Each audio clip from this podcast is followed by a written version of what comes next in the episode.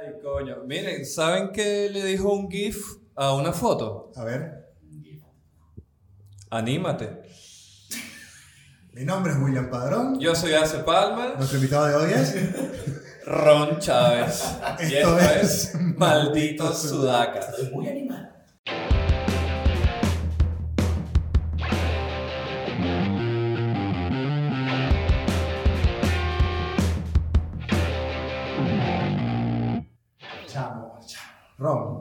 Mil disculpas, hermano. Mil disculpas. No, bienvenido al séptimo. Séptimo episodio de. Séptimo.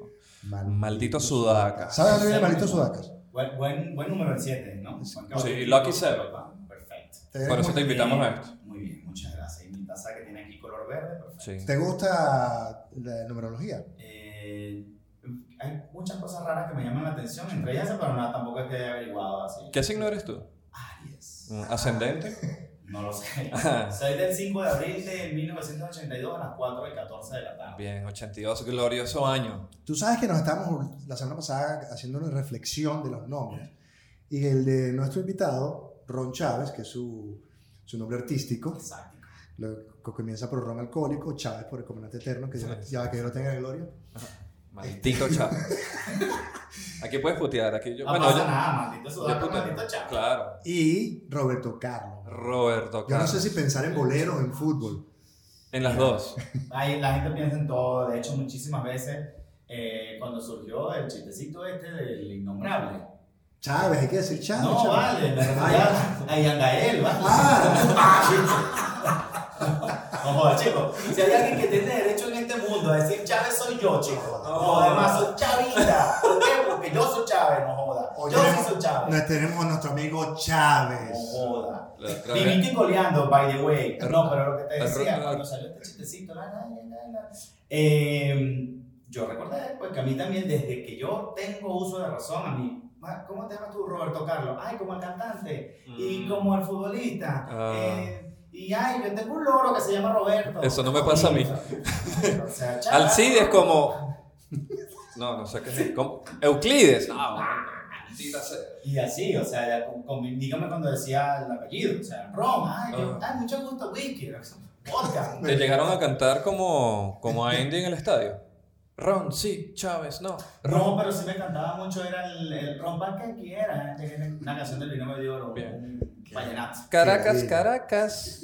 Que la de ella. Bueno, chamo, darte las gracias porque eres nuestro primer invitado. Ah, qué bueno. Sí, eres- vamos a quitarte la virginidad en, en este país. Bien. Eh, preguntarte además, ¿qué haces por acá? ¿Qué coño haces aquí, chico? Mira, vale, lo que vine a hacer fue entrenar, aparte del elenco de Improvisto Chile, que se empezó a formar a principios de este año. Arroba improvisto.cl. Exacto. Improvisto.cl. Igual también está Improvisto en Venezuela, arroba Improvisto, Improvisto.es en España y también está Improvisto.mx en México. Jódete, McDonald's. Sí. Ajá, por ti. Entonces, Dominando. Bueno, un proceso que empezó eh, entrenando Bantroy Sánchez, uno de los fundadores Gran de. Improvisto Alto Venezuela. pana. Exacto. Y pues luego, luego tenía algunos compromisos para estas fechas y la productora Yacet Rojas, la productora de Alta Chile, también. me pidió que viniera para acá. eh, bueno, hicimos unos negocios y después de Business, 10 business. mil dólares semanales, Cash. eh, más viáticos, más hospedaje, en, sí, todas estas cosas, un auto blindado y todas estas cuestiones, eh, pues vine para acá. Y llegó el, el- estallido social y se te acabó los reales. Y además el dólar subió, me pagan en pesos, entonces bueno. ¿Cu- ¿Cuánto, lleva- cuánto llevabas acá antes de que eh, Llevaba- explotara el llegué- pelo? Llegué el 2 de octubre, tendría un par de semanas. Ah, Dos Dos semanas. Igual que nuestra productora Oriana. Ya me se me olvidó cuando empezó este pedo. Yo, yo creo que, que yo llegué y ya estaba. 18 de octubre comenzó esta ¿Cómo vaina. olvidarlo? Sí, Yo solo recuerdo que hace yo tomábamos vino y se quemaba la torre en él. sí, se Ah. estaba quemando después de haber visto. Yo había salido del cine de ver Joker. Yo también la vi esa semana. Yo la vi ese día y creo que lo había comentado ya en otro episodio que fue como una vaina en 4D. Porque salí. No, y es que literalmente salí y había una barricada ahí en el cine. Había como una guarimba, una vaina. Y yo decía, como que verga, lo que faltó. Yo dije que falta que venga una micro y se la lleve, pero medio que. Y dije, bueno, no, y voy por donde William y esas cacerolas y esa vaina. Nosotros estamos en nuestra burbuja. Pero yo me siento mejor porque vi The Irishman. Ajá, ¿qué tal? Yo de verdad quiero matarlos a todos también. No sé qué, no me da spoiler. Irishman es esta película. No, no voy a hacer spoiler, tienen que verla. Está dentro de las mejores películas del año. Y me, me fascina cómo eh, Martin Scorsese se reúne con Robert De Niro, con Al Pacino, Joe Pesci. Y es, la película al final es como. una- Puros, puros pendejos. eh, Puros pendejos, puros diría. Además creo que lo que me gusta es esa redención de decir, la idea que tenemos, reunirnos, el elenco que nos estamos reuniendo para hacer una película tan potente, de los mejores trabajos de, de Martin Scorsese, y porque de alguna forma la película tiene que ver ese desarrollo de vida, ese crecimiento, y después cómo terminas como en un mundo a, a una edad tan, tan, tan adulta, tan Claro. vieja, pensando en todo lo que hiciste o lo que dejaste de hacer, y esos guiños que tiene eh, Scorsese de, de, de la mafia versus los códigos de mafia versus tu resonancia familiar y la actuación es impecable. Además que viendo esta película y Once Upon a Time in Hollywood, darte cuenta cómo estos dos cineastas logran armar estos combos de, de, de- de actores De grandes de ligas. grandes ligas. Y, y tenemos muy buenas películas en el año. Cállate. ¿Cuál- cuál-. ¿Cuál, cuál- cómo harías tú un Irishman en Venezuela? ¿A quién pondrías tú en ese line-up? Bueno, primero Diosdado. Tú- Es que claro, bueno, claro, mafia, cero mata cero. Claro. Claro. ¿Matan a alguien? Bueno, no, tú sabes, de Venezuela podemos hacer The Departed. Ok. Están hablando de vainas que no tengo ni idea. ¿Tú te acuerdas de la película de Martin Scorsese que hace con DiCaprio? Que al final lo matan a todos, pero... ¿Cómo se llama ese? ¿Cómo te llamas a ti, Chatén? No, de- de- de- ¿Cómo se llama? Los Caídos. Que era con no Matt Damon. Ah, yo pensé que ese era con Sylvester Stallone y No vale, que era Jean-Claude de- Van Damme. ¿Cómo se llama eso donde estaban todos los grandes ligas? Que si estaba Iván Drago. No. No sé, había una que era un poco de que si Stallone con Van Damme, con Creo que me Schwarzenegger. acuerdo. No, pero esta es genial porque todo el mundo está así Son un poco grandes ligas. y al final todos los matan como esas películas de, de, de Scorsese. Pero eso puede suceder en Venezuela cuando vieron el cuerpo de Bolívar. Ok. Ah, ok, que eso desató la maldición. En estos días le tuve que O como la explicar. momia. Le tuve que explicar eso a un amigo chileno. Y era como que le explico yo a este pana que aquí hay vainas de santeros y paleros involucradas. Ah, no, y es todo un peo aquí metido, más marketing, más comprar tiempo. Y el carajo es que, oye. Iván, no cacho ni una weá. Y yo, no, es que no, ya. No, hermano. déjalo así, déjalo así. Sí. Y, la, y le comentaba que esa réplica de, de Bolívar cuando lo sacaron era igualita a Kramer de Seinfeld. Eso, sí. Que igualito. Le decía, ¿sabes qué arrechera me da? Que yo venía con una vaina, tampoco es que soy muy fan de Bolívar, pero en la colegio siempre estaba el típico. Claro. El cuadro, el billete, toda esa Una vaina. Y de pronto vienen estos carajos y me ponen a Kramer y que este es el padre de la patria. Yo, marico, esa vaina da risa, coño, su No, no, No, no, no no lo voy a- no lo voy a aceptar. Pero cuando tengas que explicar, es como la momia. Cuando vieron la momia que todo el mundo. No. Así es más o menos el caso. ¿Viste Rick and Morty? ¿Han visto Rick and Morty? Sí, empecé a verla, pero todavía no me he Dios mío, enganchado. Pero van a Ah. seguir hablando de vainas que yo no tengo ni idea. ¿Para qué coño me invitan para esta mierda? No Está sé. bien, porque, no- como tú No, improvisas, no, mira, como, no, Ron no. improvisa, él va a hacer algo ahí como. Sí. Ahí está, ¿ves? No, Entonces, Ron. esto. Ah, llevo yo el programa. Bueno, buenas tardes, bienvenidos a todos a Maldito Sudaca. Maldito Sudaca. No, no, no, no. Mira, más bien mi curiosidad es cómo te enfrentas o cómo, eh, cómo dar estas clases de improviso a la gente para montar la escuela que está montando aquí con... Hay chilenos. Es decir, Por con- ahora no. Ah, ya. O sea, que mi pregunta que iba a generar así... No. Por ahora, lamentablemente, no, no se generó la convocatoria de chilenos, que sí es la idea, porque si hay algo que sí estamos. Eh, Eso es muy chavista, ¿verdad? Eso es muy de los Chávez. ¿Qué cosa? eh, por ahora. Por ahora, sin duda. Por ahora, los objetivos no han sido cumplidos, pero esperamos hacer un tercer taller dirigido al público chileno que nos escucha a través de Maldito Sudaca, porque malditos somos todos. Y maldito Sí, sea yo- yo- entre Jesús. ¿no? Amén. De nuevo. Eh, Tengo la- recomendación de Chávez acá. la idea, la idea justamente es esa, porque como decía, Improvisto, eh, con esta expansión internacional que ha tenido eh, en México, España, ahorita acá en Chile, eh, ¿Quién está llevando México? Nadie. México nadie, a Chile Franchute, Venezuela ahorita está dirigiendo artísticamente. España Franchute. Y sí, y, Y Chile- bueno, acá hay como una especie de codirección conjunta, bueno, por algo es co. eh, y- Tranquilo, nadie se dio cuenta. y eso, eh, pero lo que voy es que Mondongo nos pide, Mondongo como director fundador, gran gurú de Claro. nuestro show. eh, Saludos a Mondongo. Jorge Parra, eh, que la idea no es que sea un show venezolano para venezolanos. Claro. La idea es que sea un show, sí, venezolano, pero porque tiene ese, ese origen, pero que sea en Chile para el público que está en Chile, sea un público mayormente chileno, porque obviamente es la mayoría, pero que se vaya mezclando con venezolanos, cualquier otro inmigrante que pueda estar eh, en, el país, igual en México. O sea, evidentemente el, fuerte que ya puede conocer es el público venezolano, pero la idea es poder atacar a, atacar a todos. Ya Nadia logró incorporar en, en, en, México a tres mexicanos. Tiene dos chicas mexicanas y un mexicano. No mames. Que están en el elenco.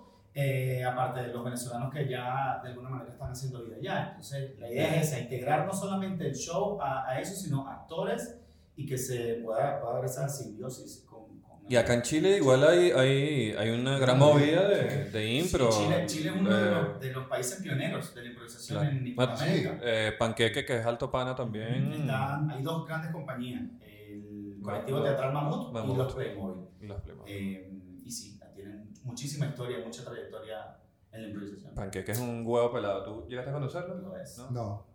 Pero Saludos a Panqueque, sí. No, de hecho está, yo lo tengo en la lista como de, de, de futuro. Y tú, y tú que me estás viendo, Violento Parra, vamos por ti. Ah, bueno, también. Al Mauro. ¿Has visto a Violento Parra? No. Te lo vamos a pasar. Sí, bueno. es genial. Mira, pero primero que nada quería bueno, felicitarte también por, por esa, esa intención de expandirte porque además, lo que no sepan, Improviso tiene cualquier cantidad de años en Venezuela. 15 años. 15, años. En mayo. Échale pichón. 15 años formando además... Em, Comenzaron en Parque Central. Comenzó en Parque Central. 13 de mayo del 2005. Mira, ese día se murió Ismael Rivera. ¿Ese día? No hace 15 años, pero sí el 13 de ah. mayo. Mira vos. Ah. Ah, ¿viste? Mira. Coño, yo que batiéndome una de salsero aquí. Mira, me traje que pensé que parecen. No, yo pensé que era tu voz, porque pensé como a Ramos Ayú. Ramos Ayú en el 73, estudiantil. Ramos Ayú sí fuese chavista. En la generación del 28. Vamos a crear un chisme y el bicho es chavista. Ramos, Ramos Ayú, chavista. ¿No? Sí. ¿Tú sabes qué es chavista? Roberto Carlos.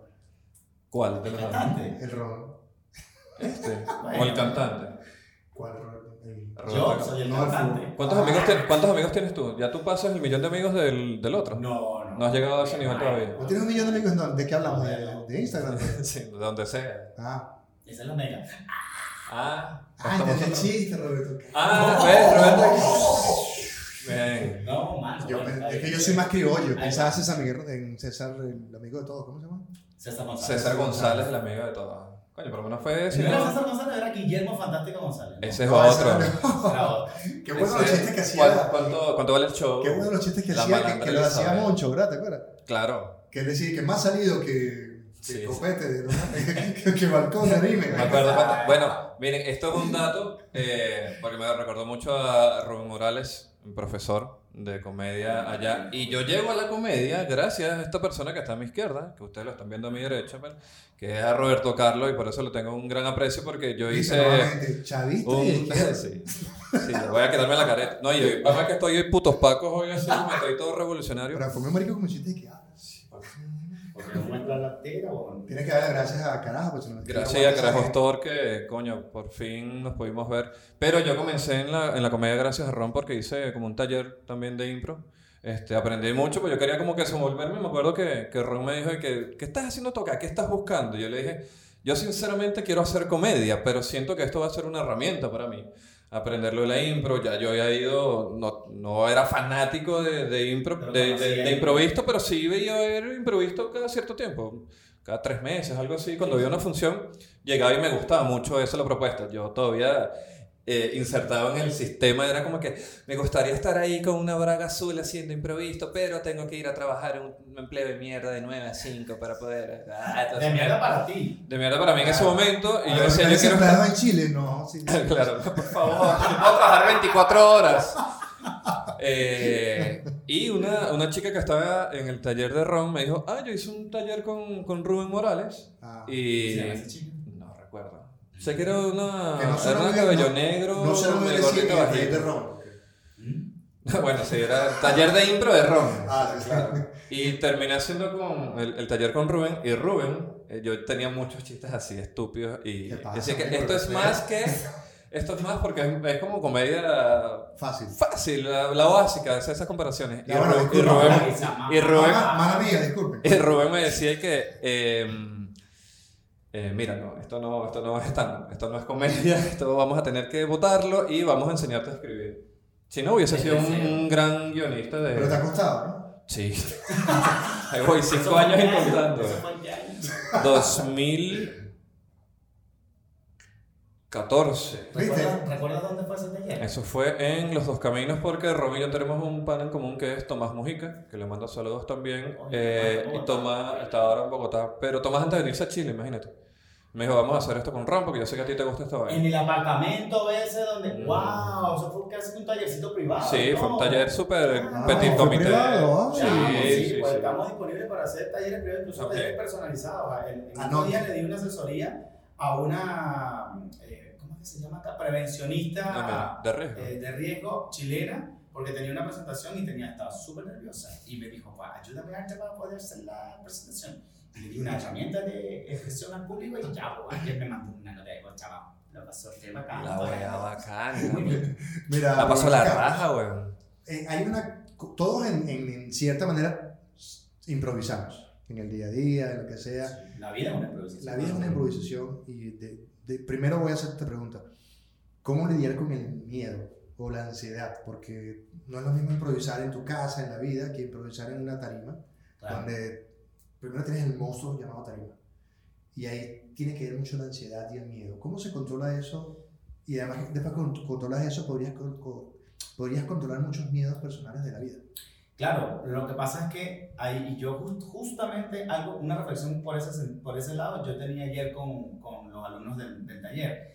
El tema está en que en la vida, y esto puede sonar muy, sí, el ron, autoayuda, tal, no, bueno, no sé, la, ayuda, la manera en la, que, veo la A ver. La puedes cagar con Ron, También. pero... Pero, el ron ¿qué desinhibe. Sí. uno, uno en la vida, en la vida uno si se preocupa mucho por lo que viene, entonces anda muy ansioso porque está muy, muy, muy preocupado por el futuro, que no quiere decir que no te preocupes, que no te ocupes de planificar cosas, tal, no sé qué. Pero como estamos tan orientados a resultados, entonces uno todo lo evalúa en función al final. Ok.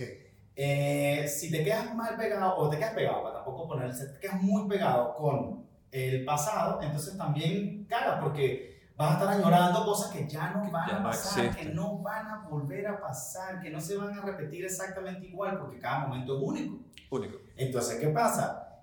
Estos extremos obviamente no funcionan, funcionan más el presente. Vivir si uno presente. vive, claro, si uno vive ese día a día, pues se lo tripea más y toda la vuelta, pero Le metas más Sí hay power. que estar claro que muchas de las decisiones que tomes en el presente afectan para el futuro y que Total. pueden marcar, coño, cosas muy trascendentales. Entonces, eh, en la vida eso afecta mucho porque puede ser una decisión muy jodida que te joda para el, para el resto de tu vida. A diferencia de un show de improvisación donde tú pues tienes la posibilidad de cagarla y que no pase nada porque hay una convención teatral en donde el público entiende que estás improvisando Claro. y que, pues, ah, sí, tampoco es que te, a ver, para una entrada, para ver un show. Claro, No sí. Quiero que me estafen, si no me río, si me dices que es comedia y no te vas y no, y no me río, ah, porque estás improvisando y bueno, te salió toda la función mal. No mal. o sea, pagaste, yo tengo una responsabilidad y por eso la improvisación se entrena, por eso el actor se prepara a nivel físico, a nivel de comunicación con el grupo para poder crear cosas en el momento que según lo que tú le digas al público que le vas a ofrecer, vas a responder. ¿Cada cuánto están ensayando acá en Chile? Verga, sí. Acá, lo que pasa es que, claro, la gente cree que, que el humor... más sí. es que, claro, lo que pasa es que la gente cree que el humor... Maldito Chávez. La gente cree que el humor es, es- es puro, es, es puro relajo. Y no, o sea, Algo muy serio. sí, te lo debes tomar en serio para que realmente sea un oficio. Y la improvisación como disciplina, como técnica, requiere de eso, requiere de ensayo. Me preguntaba cuánto, cuánto- cada cuánto se ensaya. El, el grupo que está entrenando ahorita para presentar Función los jueves está entrenando tres días por semana, cuatro horas por clase. Mira.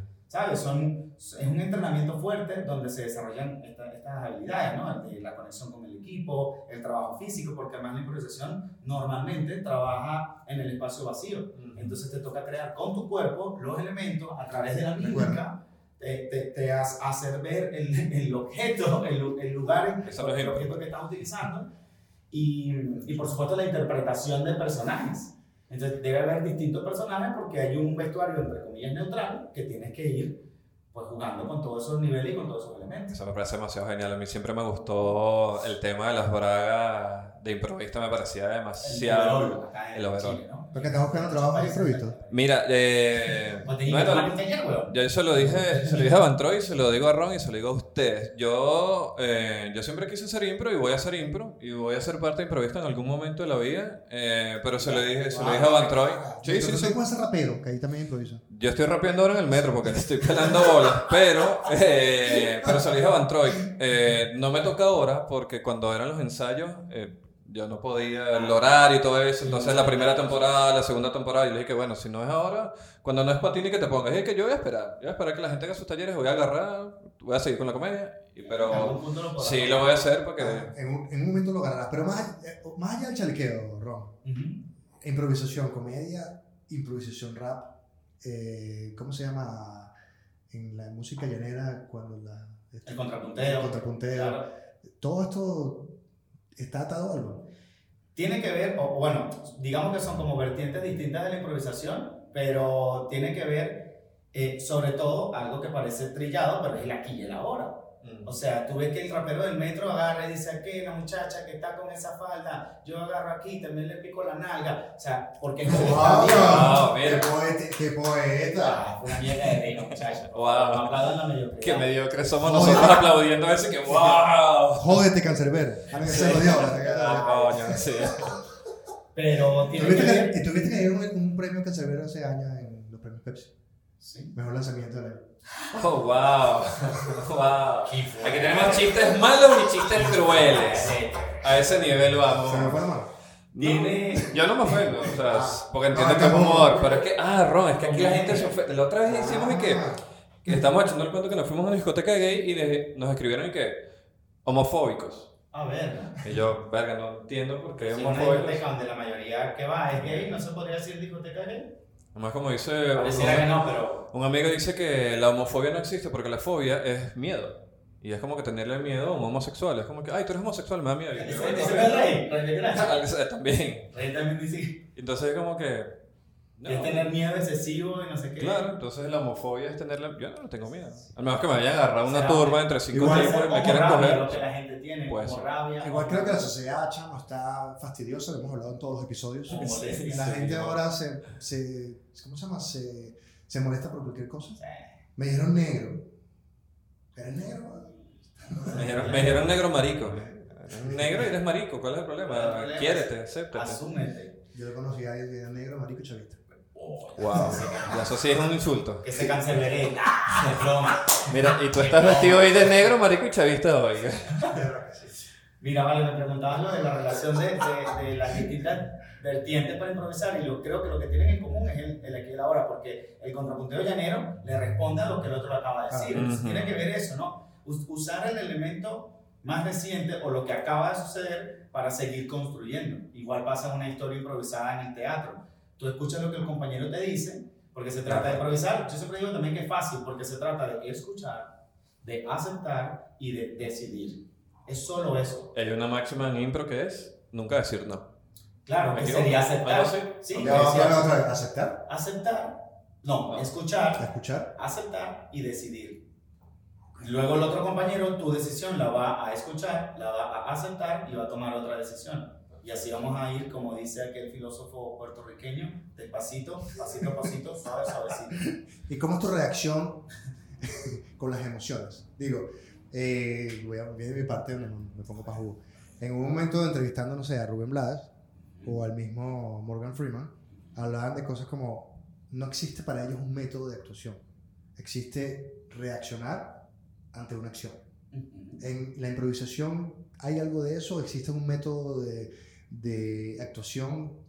Eso. Es, es- es exactamente eso. Lo que acabas de decir. es reaccionar a lo que acaba de pasar. Eso va a hacer que tu, tu actuación sea auténtica. De hecho, terminarías no actuando, sino solo reaccionando. Ok. Y lo que ustedes ensayan es como que a tener esa reacción a flor de piel. En, en el entrenamiento, por eso mucha gente pregunta, ah, pero que ensayan, si ensayan, entonces no está improvisado. Lo que, más que ensayo, de hecho uno lo llama informalmente ensayo, pero realmente es entrenar. ¿Y qué es lo que entrenas? Entrenas para educar el impulso, para que esa reacción sea la más pertinente a lo que te esté sucediendo. Por tanto, lo que uno aprende de alguna manera a, a- a controlar, entre comillas, es esa ansiedad de la que hablamos al principio. Porque evidentemente te estás enfrentando a lo desconocido. Por eso la vida es improvisar, porque no sabes lo que va a pasar. Eh, la diferencia es que en la vida, como decía, hay decisiones que son trascendentales, pero en una improvisación, si bien también son trascendentales, usamos el error a favor. ¿Qué puede aprender la vida de la improvisación? Que si empezamos a ver los errores y, y estas cosas que A sacarle el se jugo. trillada, a sacarle el jugo, pero es que es verdad, brother. El problema está en que uno se angustia y uno ve muchas vainas que son verdad, pero no, no las acepta. Se niega a aceptarlas. Se y ahí lo que se hace es cagarla porque te encierras en que no la cagué bien. Yo, yo he tenido muchísimos fracasos en mi vida, sobre todo después del, del bachillerato. Qué bueno. Me gradué de bachiller. Es bueno, es bueno. Me, fui a estudiar en la escuela militar. Yo Ahí está. ahorita, mi, Típico de Chávez. mi, ah, típico, chaval. mis, compañeros, mis compañeros de la escuela militar son mayores en la Guardia Nacional. El año que viene ascienden a teniente coronel. ¿Qué tal? Eh, eso fue lo que yo entré a estudiar con 16 años al graduarme del, del bachillerato. En tercer año me reprueban, me botan, me botan una materia y me voy para, después de baja por deficiencia académica. ¿Cuál teatro? No, al teatro. ¿Cuál teatro? Bueno, al teatro sí también, pero no. ¿Hacían teatro en la escuela militar? Sí, ahí se había un, un grupo de teatro, pero yo no pertenecía al teatro, pertenecía a la banda de guerra. Okay. Y en el bachillerato eh, tocaba redoblante. ¿Cómo es Roberto? ¿Eso no es el chavo 8?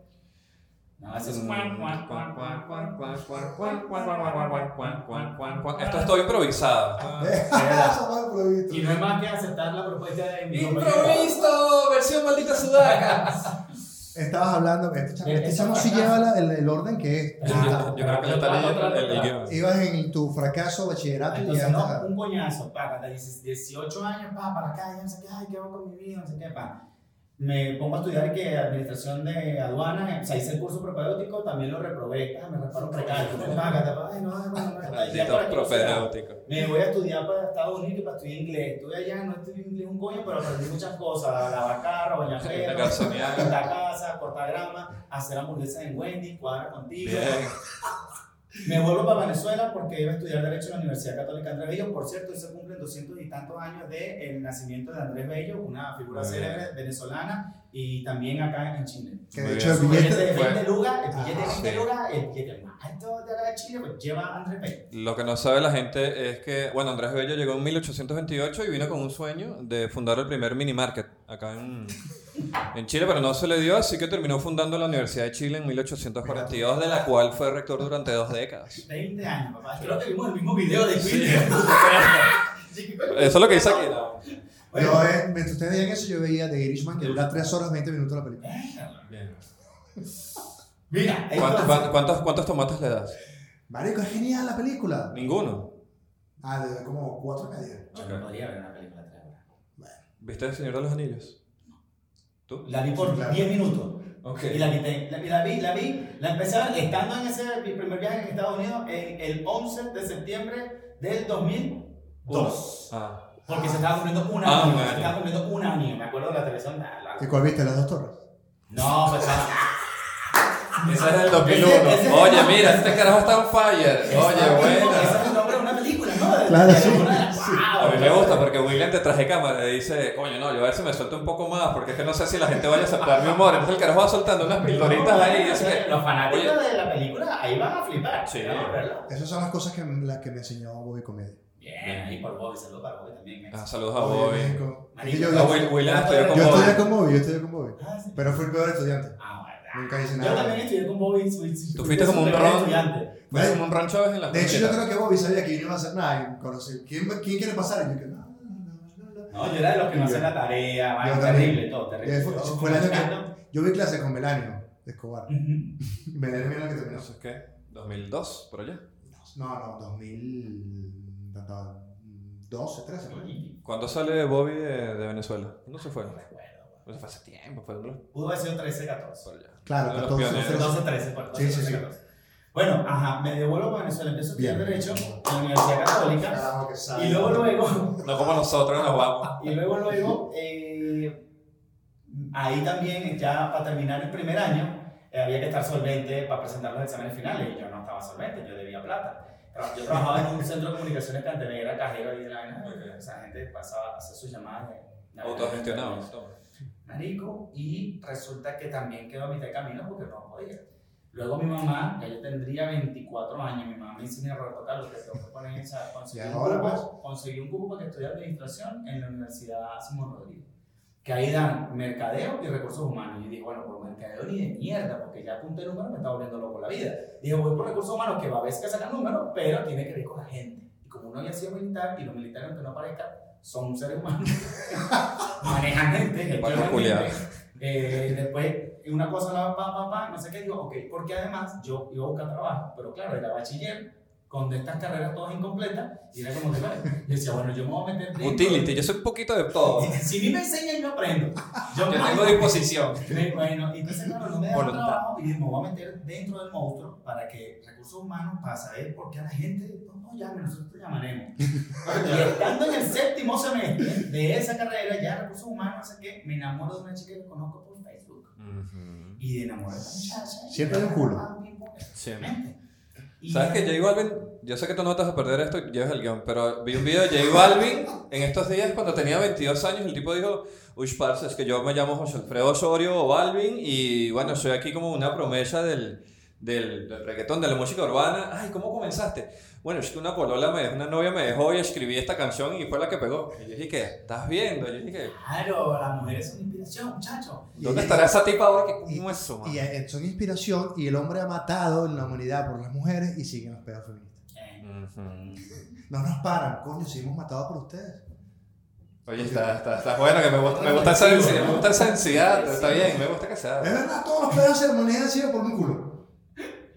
Pero bueno, mira, para tratar de cerrar ese punto de mis fracasos y la locura, me meto en el taller por la muchacha. ¿Cuándo es eso? 2000. Eso fue 2009. Ok. 2009 me meto en ese ella, ella, yo me enamoro de ella, pa, chateamos por, por, por Messenger todavía, Bien. mensajitos de texto tipo Tuki, no había ¿Tú WhatsApp. llegaste a utilizar ICQ? Sí, no teníamos, no teníamos eso, pero sí era Messenger. Sabía que existía. Me enseñan el Hotmail, chico. Sí, sí, ¿Te el acuerdas que- ¿te y que- yo somos de la misma ¿Te edad. acuerdas que antes había Messenger el Hotmail? Y después dijimos, sí, ya me separó esa maldita computadora. Y volvimos al WhatsApp de la computadora. Claro. Exactamente. que bueno, que es útil, porque lo ayuda a uno a soltar un poquito el celular y a quedarse Sí. más en la computadora con otras cosas que uno tiene que atender. Claro, claro. Sí, sí, sí. Pasa que me, me, me tomo el, el, el tiempo de insistir, insistir con la caraja y ella me dice, mira, ¿sabes qué? En ese año fue que yo conocí improvisto. Yo fui a una función de improvisto y le cuento a ella que voy a ver improvisto. Mira, eh, vi improvisto con otra amiga que me invitó, vamos al teatro. Yo ni siquiera iba al teatro. Tú querías un trío. No, no tenía nada que ver una No, no todavía, primero tenía que verle la Ella cara. Ah, la vaina y yo le digo... ¿Ella de dónde era? Eh, de Caracas. De Caracas. Le digo, mira, fui a ver improvisto. Ay, qué bueno, no sé qué, yo los conozco, son amigos míos y por cierto van a dar un taller ahorita en agosto. Y yo digo, no, yo no tengo nada que hacer tomando un taller de teatro, es un tipo que ya se. Por favor. Humanos.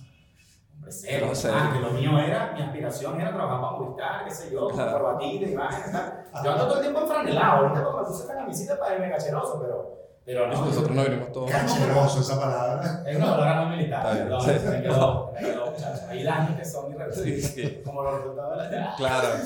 El golpe de Estado del ¡Oye, 92. quiero terminar!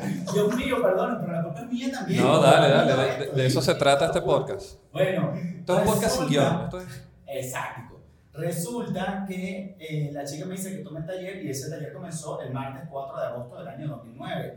Y cabe recordar aquí, eh, o recordarnos acotar este tipo de cosas. El 4 de agosto es el Día de la Guardia Nacional. Sé que muchos venezolanos odian a la Guardia Nacional y Paco Culiado. Brujas de quiera. Pero era la institución militar a la que yo, inocentemente, en el año 98 quería pertenecer y toda la vuelta. Eh, y es el 4 de agosto del año 37, Eleazar López Contreras, by the way, inspirándose en los carabineros de Chile, crea la Guardia Nacional en Venezuela. Agarra y coge dato y no de caballo. Un programa con historia, ¿cómo está? Amor, te bendiga. Ajá. Venga, y después, el 4 de agosto, pero del año 1998, fue cuando por primera vez este caballero que está acá introdujo su pene dentro de la vagina de una chica. ¿Qué te parece? Mira. En Cuyagua. Lleva. 444. Mira, mira, ¿qué? Rico. Es el único ah. carajo que va a Cuyagua no a drogarse, sino a, a meterlo. ¿Cómo? Es el único carajo que va a Cuyagua no a, a drogarse, sino a Bueno, Primera vez que iba a Cuyagua y única vez que he ido a Cuyagua. ¡Wow! Bravo. Sacándola de honrón. Es Tú sabes, tú como. sabes que yo soy de Maracay, ¿no? Entonces Maracay, ¿sabes Maracay, no? Cuando la gente va para Valencia, que se para ahí para... Maracay. Estaba en la escuela básica. Yo detesto Claro. Ah, la obviamente, claro. la odio. Era Claro. lo único que se veía desde adentro de la Ahí escuela están básica. todas las escuelas Nada Era más lo único que se veía, se estaba construyendo todavía en el año 98, esa, esa torre Sendoni. Tenía un bombillito prendido. 98 tenía 16 años. 16 años tenía. ¿Cuándo fuiste para Cuyagua? En el 98. En el 98. Ahí mismo, recién 22 graduado. años de experiencia, muchachos. Agarra ahí. Y debes conocer, ¿no? debes conocer que Maracay es una ciudad de vicios. Y sí. Tiene Choroní que, ¿sabes, no? Y Cuyagua que, ¿sabes, no? No, pero explíquele a la gente que no está viendo. En Chorení hay marico, en Cuyagua hay Ah, marihuanero. gay. Hay un- en Cuyagua Bueno, hay pero un marico es de cariño. Sí, ah. En Choroní hay montañas, en Cuyagua hay un río. Claro. Y buenas empanadas también. Y En Cata hay- y San Luis de Perú, Cata es más Sí. familiar, ¿verdad? Como Are, ¿no? Ah, Sí. pero Cata no es, no es árabe. Claro que sí. La bahía de Cata. Es donde está el lunes del edificio que tú vas bajando por ahí. Entonces ves esa bahía toda hermosa y ves un edificio ¿Cómo atrás. se tantos, tantos bichos maracayeros? Coño, ah, la de pasaba. Valencia, ¿verdad que igual. No ese del otro lado del lago. Verá que. Pero no, yo era muy asiduo de las de las playas. ¿Conoces el Chaparro? Eh, ¿Has ido al Chaparro? coño. Sí. ¿En serio un sitio se llama el Chaparro en Venezuela? Un cine. Un sitio se llama el Chaparro, una ciudad. Hay uno que se llama el Cambur también. Bueno. Mira, Estoy Bueno, iba- todo, esto, fíjense que El los 4-4. Todo esto y les terminé engañando, les terminé hablando de mi fracaso y terminé coronando en Cuyagua un 4 de agosto Ah. del 98. ah, tú lo que querías decir que, que no eres virgen. No, yo Eso. no, lo que quería decir era que todos esos fracasos me fueron llevando a muchísimas decepciones en mi vida que honestamente me tenían, no voy a decir que súper deprimido, pero era como que mierda, porque no me pego de nada. o sea, Estabas en ese loop de. Claro, claro. ¿Para dónde ¿cómo voy? soy? De hecho, mi mamá, cuando yo regreso, al- a- yo todavía vivía con mi mamá en, en ese 4 de agosto del 2009, que fue cuando tomé esa primera clase de teatro. Yo llego a la casa, mi mamá me sirve un par de arepas, estamos comiendo, y mi mamá me dice, Roberto Carlos, tú ahora quieres ser actor. Y te comiste dos arepas. Qué arrecho. Claro. Que tenía. Y fue, ah, bueno, ¿qué es eso? Diablitos. Y mi mamá me dice, eso, y que no, mamá, no tengo queriendo ser actor de nada, yo estoy ahí para decirme por un culito. Es un hobby. Y resulta que yo no sabía, todavía para ese momento yo no sabía que estaba eh, transformando mi vida en otra cosa, pero, y aquí vamos a otra reflexión, otra conclusión. Ana, si tú, si tú realmente no estás conforme con lo que estás haciendo, y esto aplica para Pa' trabajo, un culito, la vaina, no sé qué, marico, aplica para todo. Si no estás conforme, tienes que estar atento, atento a las cosas que te suceden, porque en, en algún punto puede parecer muy místico, pero es que en algún punto va a aparecer algo que te despierta una pasión, y si no estás muy atento, no te vas a dar cuenta, y va a pasar, huevón, y vas a seguir en un loop de frustración. Ujú. Escuchen, escuchen, coño. Esa vaina era un taller casting. A mí me seleccionan para hacer un formato de improvisación y resulta que en ese momento eh, eh, Lilbert Tobar era la que dictaba el taller, que era esposa de Domingo Mondongo, director de Improvisto.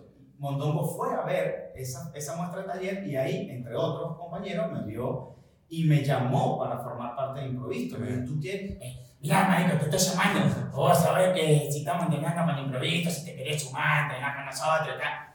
Y yo no lo podía creer. Yo decía, este ¿De qué color, de qué color tenía el, el cabello? Domingo? Verde, verde, no, Eso. no, verde, always and forever. El tipo me llama y me dice esta mierda y yo digo, huevón, o sea, me estás llamando a mí a jugar la serie mundial con los. Yankees de Nueva York, huevón. Y yo no sé, yo primera vez en mi vida que agarro un bate, una, un guante, marico. Entonces, pero que ese error sea tuyo por haber, por haber Claro. una fichaje. No, no por decirle que no, una gran oportunidad. Y de ahí mi vida se convirtió en la improvisación. Después quedó un trabajo de mi lado, que fue empezar a investigar qué era la improvisación, porque yo había tomado un taller.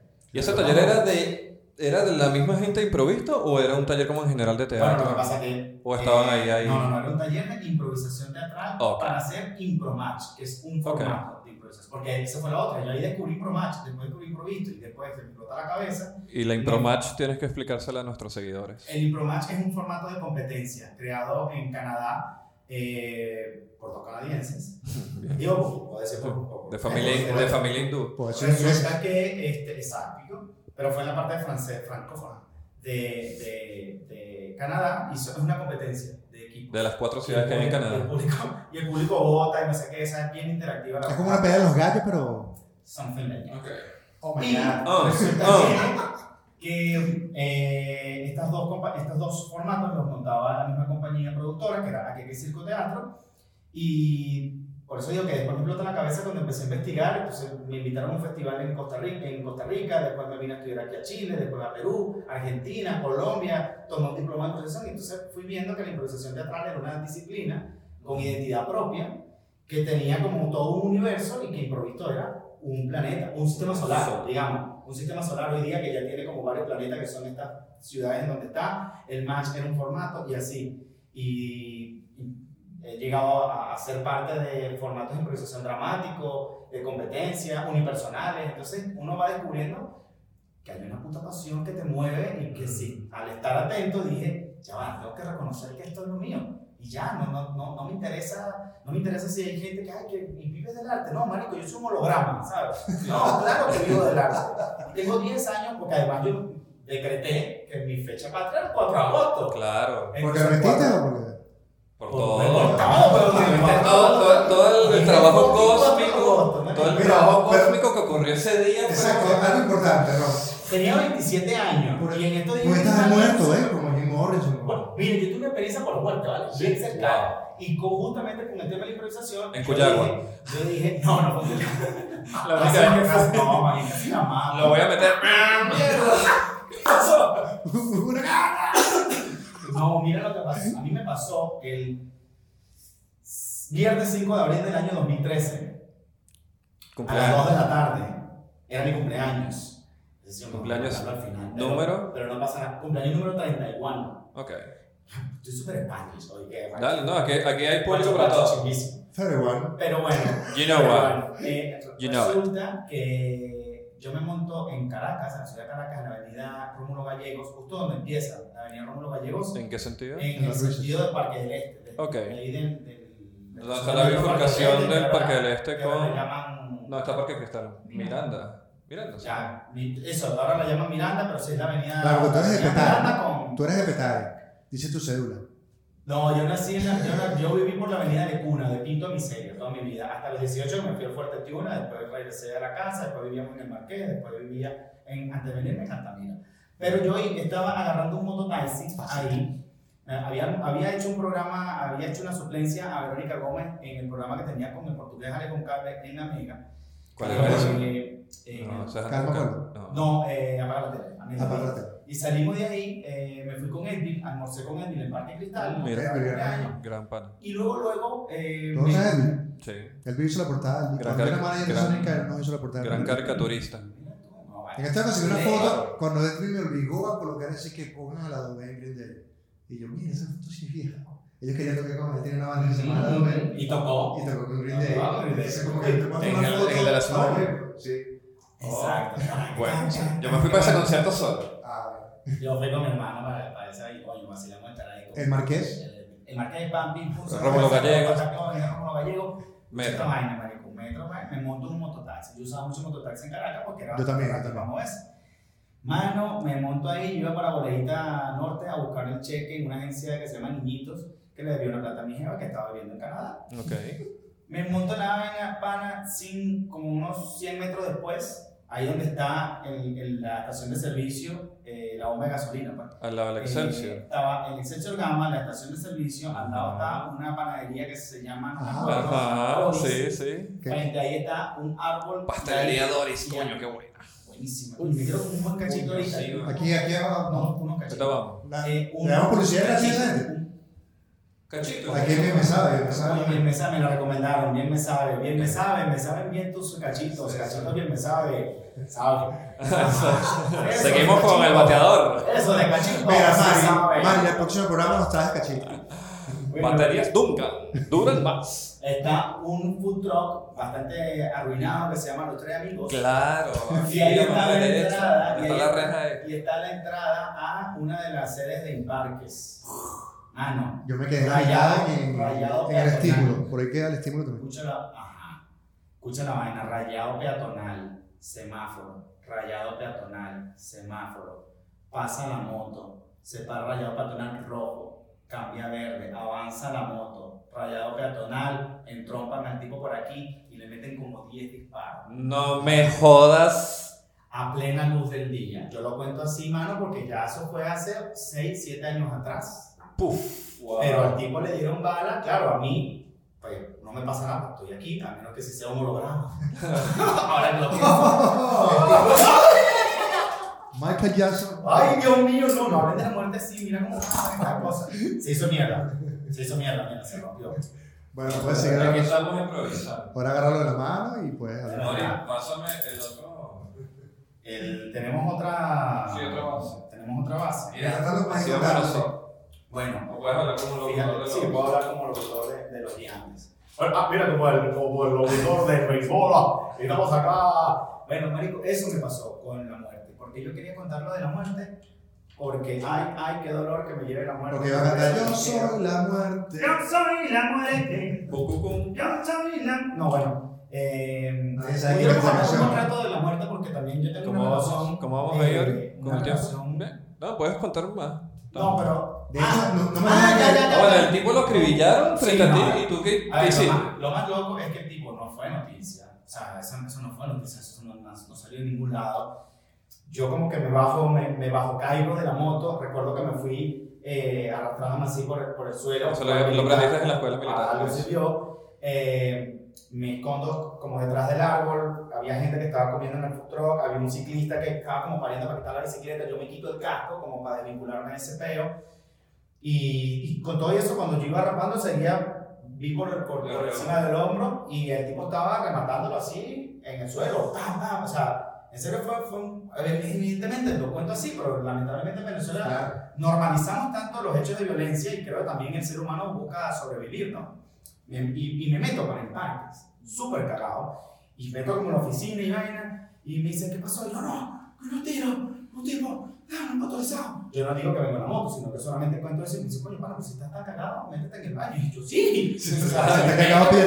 Para, eso- para eso vine, a pedirles el baño, que estoy un poco cagado. Me meto en el baño, me veo en el espejo, blanco así, pálido total, era, era un muerto, hago pipí, ah, tal, y, y de, de pronto eh, me, me, me, la cara, sigo viéndome súper pálido y me tocan la puerta. Y yo dije, no, afuera así. Ay, yeah. Y él, no, ¿qué, ¿qué pasó? Y me dice, no, Sammy, pana, tranquilo, que no pasa nada. Y yo, no, no, entonces, ya está. Y yo, bueno, pero bueno, a ver. Y dije, ¿qué loco? ¿Ah? Día de mi cumpleaños, vamos a morir. Bueno, fueron, fueron 31 años bien bonitos. Como Y Pablo, ya- Esco- como Pablo Y Escobar. qué más regalos tan y no, sí, ahora a morir con un tiro en el- Pablo Escobar, Pablo, y yo, marica. a Pablo Escobar lo mataron un día después de, su de su cumpleaños. cumpleaños. Feliz cumpleaños, papá. Bueno, eh, salgo en la vaina, evidentemente no veo a nadie y tal, entonces, no, no, dale, pana, yo es que yo venía en la moto, bueno, pero dale, dale, salgo. Y dije, bueno, tengo la opción de subir por Santa Dubis, agarrar para la izquierda ni de vaina porque estaba la parada de los mototaxis ahí, capaz me reconocían, no, no me, me iba a meter para, para la derecha porque estaba el- todo el mundo con una rueda de pescado alrededor del tipo. Lo que hice fue que subí, me metí en el excesorgama, me metí de nuevo en el baño, me entró una paranoia, me cambié la camisa, me puse, además yo estaba cumpliendo años, tenía una camiseta de Claro. Mi estreno. Mi franela improvisto, que era la que tenía, porque yo, después de ir a buscar el cheque, iba a dar un taller en una agencia de publicidad con Mierda. nuestra amiga de Equipado, eh, Kiki Kiki. Pertinez. Exacto. Eh, Y Kiki, lo siento, no te ver en Madrid, te amo igual. bueno, pero nos veremos pronto. Yo, yo sigo, yo no te pelo. Upa. Bueno, eh, me- y yo dije, ay, ¿qué hago? Empecé como, a- ins- insisto, con la locura de mierda, ¿qué hace uno con mi cuerpo? Vaina? ¿Será que tengo un tiro? Daba cuenta. Claro. Y dije, no, marico, estoy bien. Me lavé la cara y llamé aquí, que le dije, mira, voy saliendo para allá. Como, llego ahorita, voy a llegar un poquito tarde, pero voy a llegar. Claro, porque la oficina queda allá arriba. Eh, Todo un pequeño inconveniente, pero. Fui, sí, fui. Me acuerdo que me compré un, un té en la panadería que está ahí frente a Bolívar Films. Ajá. que venden unos pan de jamón, una buena coño. La- ¿Cómo se llama? La cueva de esa, ahí va, me compré un té con durazno y un Parmalat. Un té con durazno, no, era Nestí. Ok. Era Nestí, eh, cosita, cajita azul. Yo sí doy detalle, huevón. Sí. No, no, así Bueno, somos bien, nosotros. ¿Por qué crees que nos vamos tanto del guion? Me compré un cigarrito, ya yo no, ya yo no estaba fumando, cigarro. Y me fumo mi cigarrito, pa, y me tomo mi baño, me siento en la acera y dije, Belmo. "No, estoy vivo. Belmo. Y Es que, es que mira, te, te explico, yo, yo tomé un, un taller con, con Ron Chávez Ujú. y él me enseñó mucho a dibujar la escena. Entonces siempre que te, si te interrumpo porque voy colocando Atención. detalles, que queda, un verbo, un Claro, alboro. Claro, me fui caminando. Un rumbo. Me fui caminando mi vaina, llego a mi Pero dibujo la escena presente, ¿no? Dibujo la escena presente. Entro, pam, knock, knock, knock. Hago yo a la puerta del Kiki. Ay, ¿qué tal? No sé qué, pam. Entro, paso una escalera, tan, tan, tan, tan, tan. Y llegué y ven. Empecé a saludar a todo el mundo, ¿qué quieres? No, esto, pam, pim, pum. Y todo el mundo para el taller. Di mi taller, ta, ta, ta, ta, todo O fino. sea, lo hiciste bien. O sea, dentro de todo, sacaste el profesionalismo. Ah, no, porque la improvisación me mueve la vida. Mira, pero en verdad, tú hablas de decretar, de tal. En tu vida, de todo esto, ¿hay- ¿existe algún, eh, una formación de desarrollo personal que tengas? Porque tu forma de hablar es el presente, el estar ahora, el decretar las cosas. el- Formalmente no. no, no, no porque la vida te dé coñazos quiere decir que te vaya mal, sino es tu actitud ante cómo asimilar lo que está pasando para convertirlo en una oportunidad. Ujú. ¿Eso de dónde viene? Creo que justamente de todos esos coñazos y de, recono- o sea, de reconocerlo como... Mucha gente me dice, pero es que no son tus fracasos. No, no, no, no, no me le cambie el nombre. Fueron fracasos y la pasé súper mal y me hundí en la verga y sentía, me sentía súper deprimido. Hoy día, 10 años después de dedicarme únicamente a la improvisación y tratando de que estos postulados formen parte de mi vida, de aceptar, de decidir, no sé qué, me han generado mucha claridad. No quiere decir que no tengo angustia, no quiere decir que no tengo Claro. incertidumbre. Yo Que tengo no ahorita te, que no te una 17, depresión. 17 meses fuera de Venezuela tratando de tener un espacio migratorio o un estatus migratorio y estaba desde el tambo. Eso genera mucha angustia. ¿Te sientes, te sientes que no, no encajas en... No, pero es que yo me fui a pedir papeles en Estados Unidos y toda la cosa por, acti- por eh, ¿cómo se llama esto? Así. Habilidades extraordinarias. que Ah, me- la visa, la- la- la- o visa, uno, la- o uno. La la visa O. EB1, porque es la residencia. Ah, Yo dije, voy más, voy más por ahí, voy más lejos. Y, ¿Dónde hay menos gente? Por allá vamos. Yo le iba a pedir, pero no me daban, no me daban. y, ah, seguro se te dan. No, sí, no, me la dan, porque no me dan los versos. A mí tampoco me dan y por eso también uno anda angustiado, no sé qué, pero ¿qué dice? Voy a vivir pensando solamente en esa angustia cuando, y no voy a valorar las cosas que he logrado. Por ejemplo, ya tengo la aprobación, entonces voy a valorar más tener la aprobación o la plata que, que no tengo. La plata la pido prestada y me parto el culo lavando carro otra vez, no tengo peo y, y trabajando en un café como lo he hecho para poder tener lo que realmente me va a generar paz y tranquilidad eh, laboral, emocional, junto a mi esposa, o sea.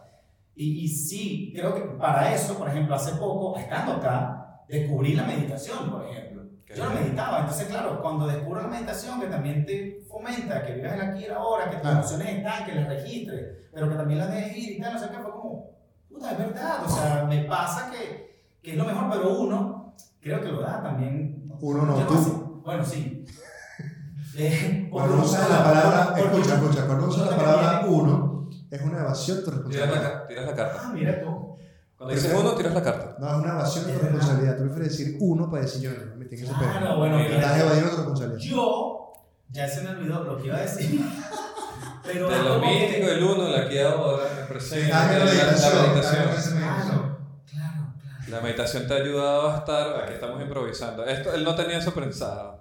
Yo también medito, yo también medito. Yo, yo aprendí a meditar hace poco y también he estado en esa nota Yo de... medito dos veces en, en el día. Se me fue mucho por completo. ¿Viste? No, pero es que Ah, estás meditando. nadie, quédate con todo. Es broma. Mira, este. Eso, que no tengo una formación eh, en ese tema de superación personal, pero sí creo que a punta de coñazo lo he aprendido. Ah, ya, ya me acuerdo lo que iba a decir. Que uno se va convirtiendo. eh, uno jode mucho con eso, que no, que la edad, que el almanaque, pero es que la experiencia que te da. Total. y sonaría egocentrista, quizá decir eh, Esto es un podcast cero juicios, así que la, tranquilo. la, la experiencia te da sabiduría, pero es que es verdad, weón. O sea, cuando verdad. lo vives, que te das aquel coñazo y que dices, ¡ay, marico, maldita sea, Pues te das cuenta, bueno, ya pasó. Es Todo pasa. Claro, y, y fíjate que algo que yo ya había registrado hace un tiempo y lo trato de compartir siempre en el medio artístico, pues dices, coño, pero ¿cómo son tus, ay, tu mejor presentación, tu peor presentación? Mira, uno de los momentos más increíbles que he tenido como, como, como Improvisador. improvisador, Como sí, actor, como, como artista, como artista, claro. fue cuando Improvisto se presentó en octubre del año 2010, estaba yo recién entrandito en Improvisto Claro. tendría yo meses, en el No, aula magna de la Universidad Central de Venezuela. Wow. Un saludo a la gloriosa UCB. Marico, y cua- viste que en improvisto tenemos un formato donde al principio acá estamos como bailando un poco en el escenario y cada uno pasa, se pone en el medio y dice su nombre y la gente aplaude y tal, no sé qué.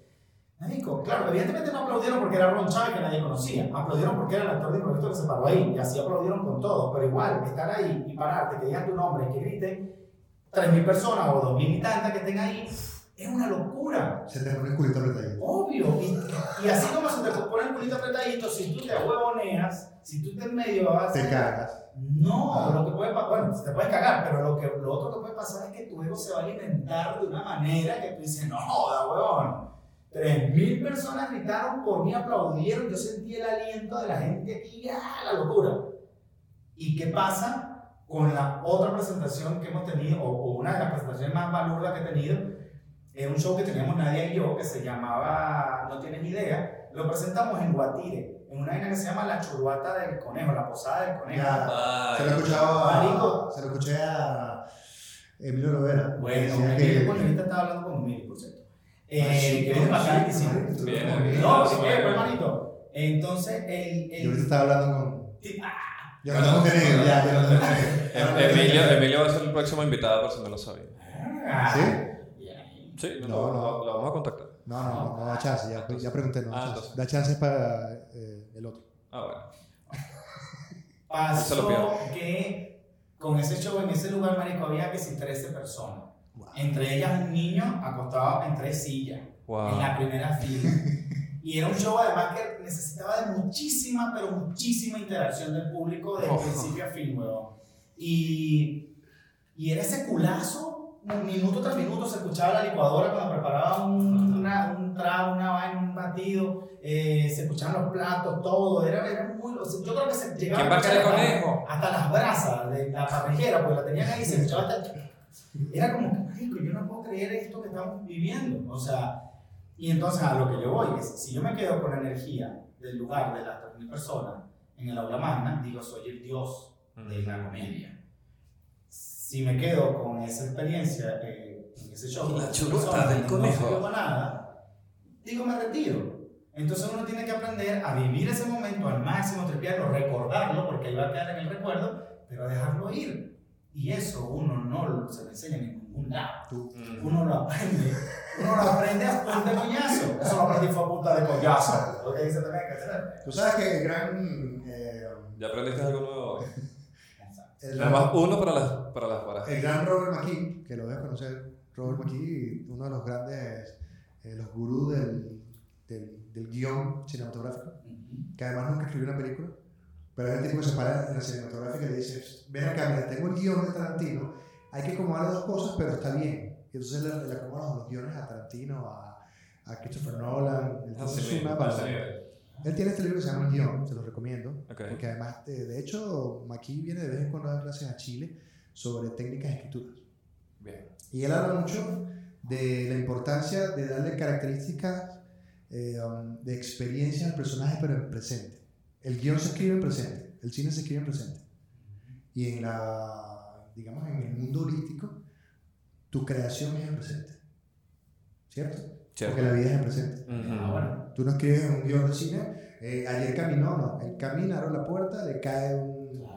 Entonces, como la vida se hace Un presente, conejo de la churbata del conejo. y como somos responsables de nuestra creación, somos responsables de esas experiencias. Por eso la importancia del video presente. Ayer, una amiga, ayer, eh, eh, eh, una amiga ayer publicó que sonríe, mañana es viernes. Y le respondí, eh, ¿por qué no sonríes hoy? Que mañana viernes no existe. Coño, me supiste joder, vale. No, es que yo estoy también en lo mismo. Le digo que, mira, a mí una frase que, que me quedó mucho y de la que hablas es, que me lo enseñó un amigo cuando entré en esos huecos también de que me votaron, no sé qué voy a hacer, la comedia no me da, etcétera, etcétera.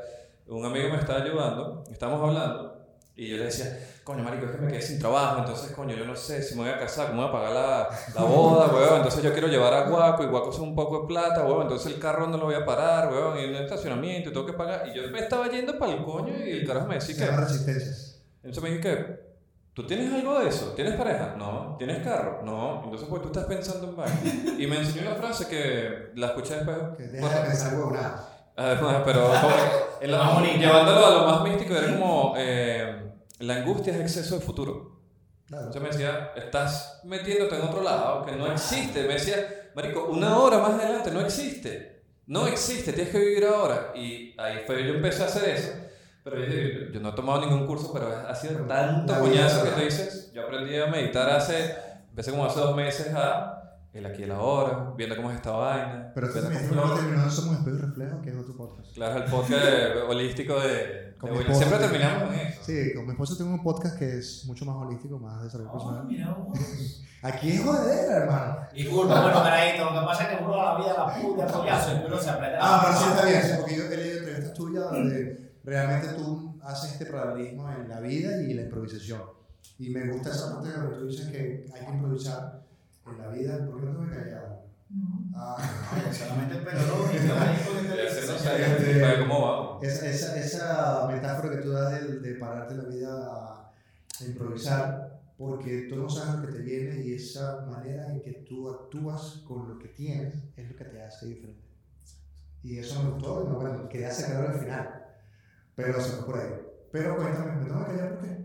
No. Ah, ¿Cómo? Estamos un poquito largos, que llevamos dos horas y media. Ya estamos listos. Berro, un poquito más de ron. ¿Cuántos cuántos invitados tenemos? Sí, además de ron. No, pero vamos, vamos cerrando, tipo normal. Ok, vamos, vamos con, voy con la segunda pregunta. ¡Qué broma! No, la pregunta que te iba a hacer era, estando acá en Chile, y si fue, coño, búrlate de mí, eso no importa. ¿Tuviste presentaciones acá? en- tú- No, o ¿Por sea, qué no? ¿Por de- qué no? de mi ¿Qué coño pasa? No, no, sé, sabes que. Estamos a tiempo, hermano, estamos a tiempo. Dime lo hacemos. que estamos a tiempo. Vamos a hacerlo. El día antes de que te vaya, vamos a hacer. El día antes de que me voy tenemos función con improviso. Esto es una primicia. Ah, ¿Cuántos años? O capaz lo editamos, pero bueno, no sé. ya fue. El 27 de, el 27 de diciembre va a haber una función con improviso, eh, donde bueno, ya se van a estar probablemente incorporando eh, alumnos del segundo taller, eh, los que tomaron el primer taller que ya están como base de- del show, y muy probablemente también yo tenga alguna participación porque, bueno, estoy acá y toda la cosa, pero con mi trabajo unipersonal no... no Pero te no- a hacerlo. Sí, Me dicen es que que- es que no sé por qué lo dudo, porque debería decir que sí, de una, como improvisador sí. y- Aquí, no, ahora. no estás conectado presente, marica. Pero no sé, es que desde que me, me hicieron la invitación para venir tres meses, que tú dices, coño, te- Al con, con cuatro meses de antelación tenía chance, pero bueno, no sé, ahí ahorita lo podemos conversar. Con, Pero- con, con un un Pero- cachito. Un cachito. O un cachito. Pero eh, lo que sí tengo es una masterclass. Voy a dictar una masterclass de improvisación, ABC de impro, lo llamo yo. Es una jornada desde la mañana hasta el final de la tarde con muestra al público. Bien. Van a ser dos días, o sea, el día sábado 7 de diciembre o el día domingo 8 de diciembre, que la gente pueda tomar para que se adapte a sus Ese- horarios. El fin de semana que está Ah, Emilio ah, Lovera ah. y... Exacto. Sí, pero bien. ah, Emilio lo siento. Pero van Emilio, temprano. que te, quite- que te vaya a ver tú, tú, bueno, no, Ah, sí, sí, y- Oye, está solado.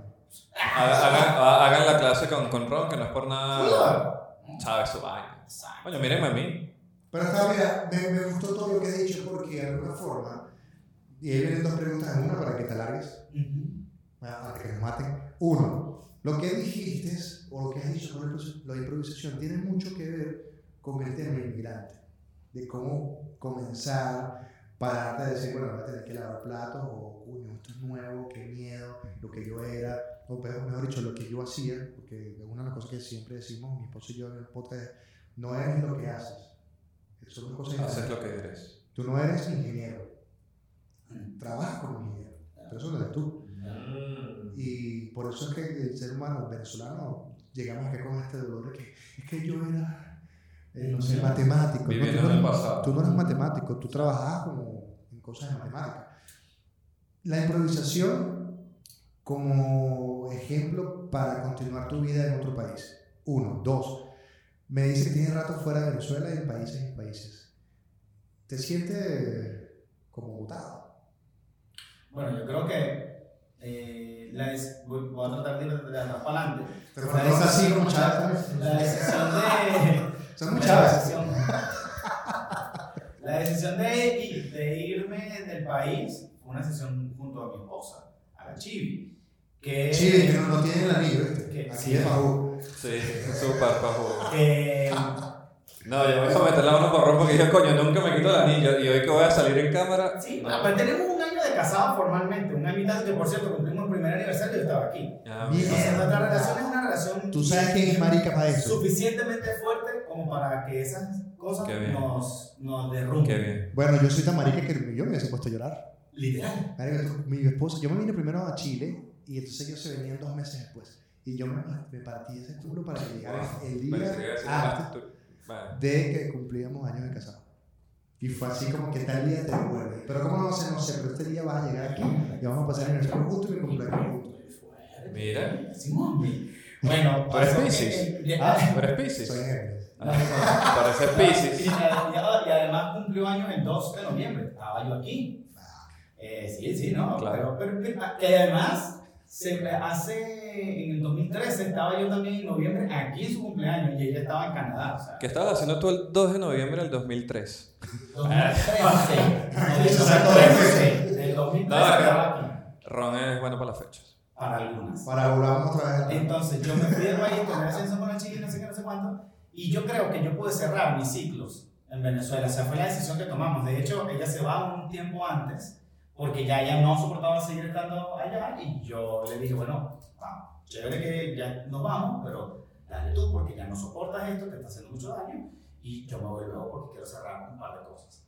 De hecho, también yo me, vine, me fui de Venezuela el 28 de abril del año pasado y, y el 27 tuve una función con improvisto. Ahora que me acuerdo, el 28 me voy de aquí y el 27 va a tener una función con improvisto. ¿Te gustan los números? Mira. Yo tengo que, algo tiene que ver porque me pasa mucho. Pero bueno, ya. Me uno vas a no dar está eso. atento, a lo mejor no estoy atento y tengo desde hace rato que dedicarme un pedo. Tengo un amigo que, que lee, tengo un amigo que lee números. Eso te iba a decir. Tengo una amiga que hace numerología. Ah, fue, fue mi profesor de, de- fue, no, fue mi profesor de guion de cine y entonces slash es psicólogo y slash de Bueno, pero vamos para allá, vamos para allá para seguir investigando. Luis Bond, Luis Bond, ¿lo conoces? Se llama Luis Bond. ¿No?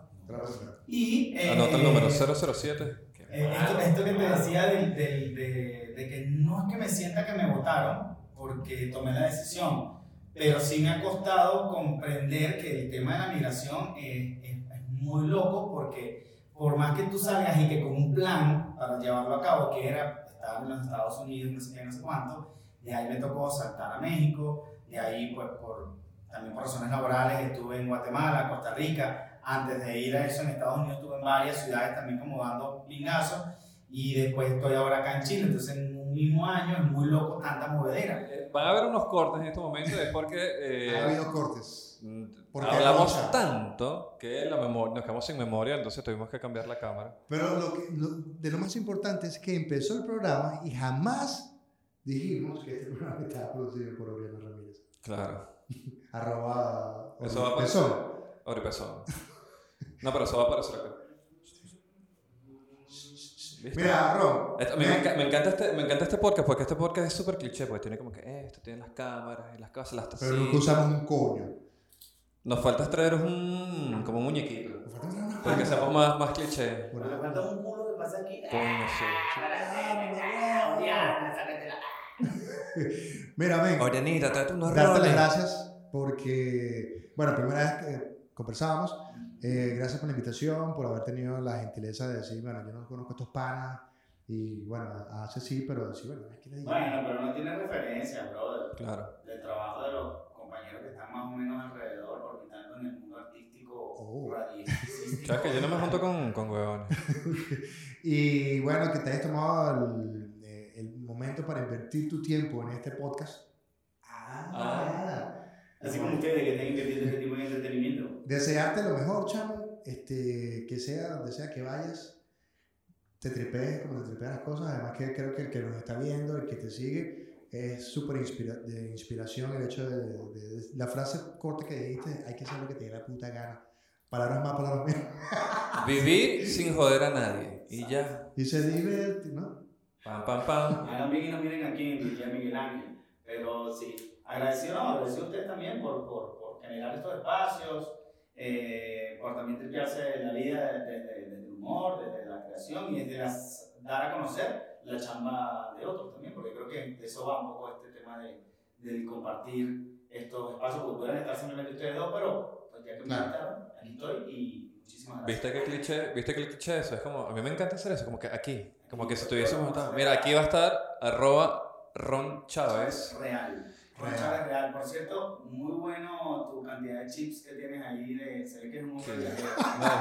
No, no, no es tan compulsivo. arroba Ron Chávez Real y arroba improvisto.cl para que vean las próximas funciones que se van a estar realizando acá en la ciudad de Santiago.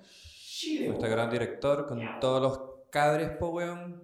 Todo lo que está haciendo. Mi nombre es William Padrón. Yo soy Ace Palma Y yo soy Ron Chávez. y esto fue. Arroba. Ah. Malditos Sudacas. Señores, suscríbanse. Con los madres, suscríbanse. Campanita y todas esas weas que dicen los no youtubers. habla de. No. Campanita se veía en Cuyagua también, el té Campanita. Wow, sí. Campanita ahora que Wow. se le montaba Pinocho le decía, miénteme, Pinocho, miénteme. También, también. Después de tomarse un tecito de campanita, uno empieza a ver ese tipo de vainas. Campanita no era el, que- el director de cine, no será campanera. No, casi. Tengo uno de Luis Herrera Campings. A ver. Ah, Campings, Camp. ah, no. Y el dúo se llama el dúo Campanella. Ah. Ah, Pimpinela. Hasta la semana que viene. Chao. Quiz.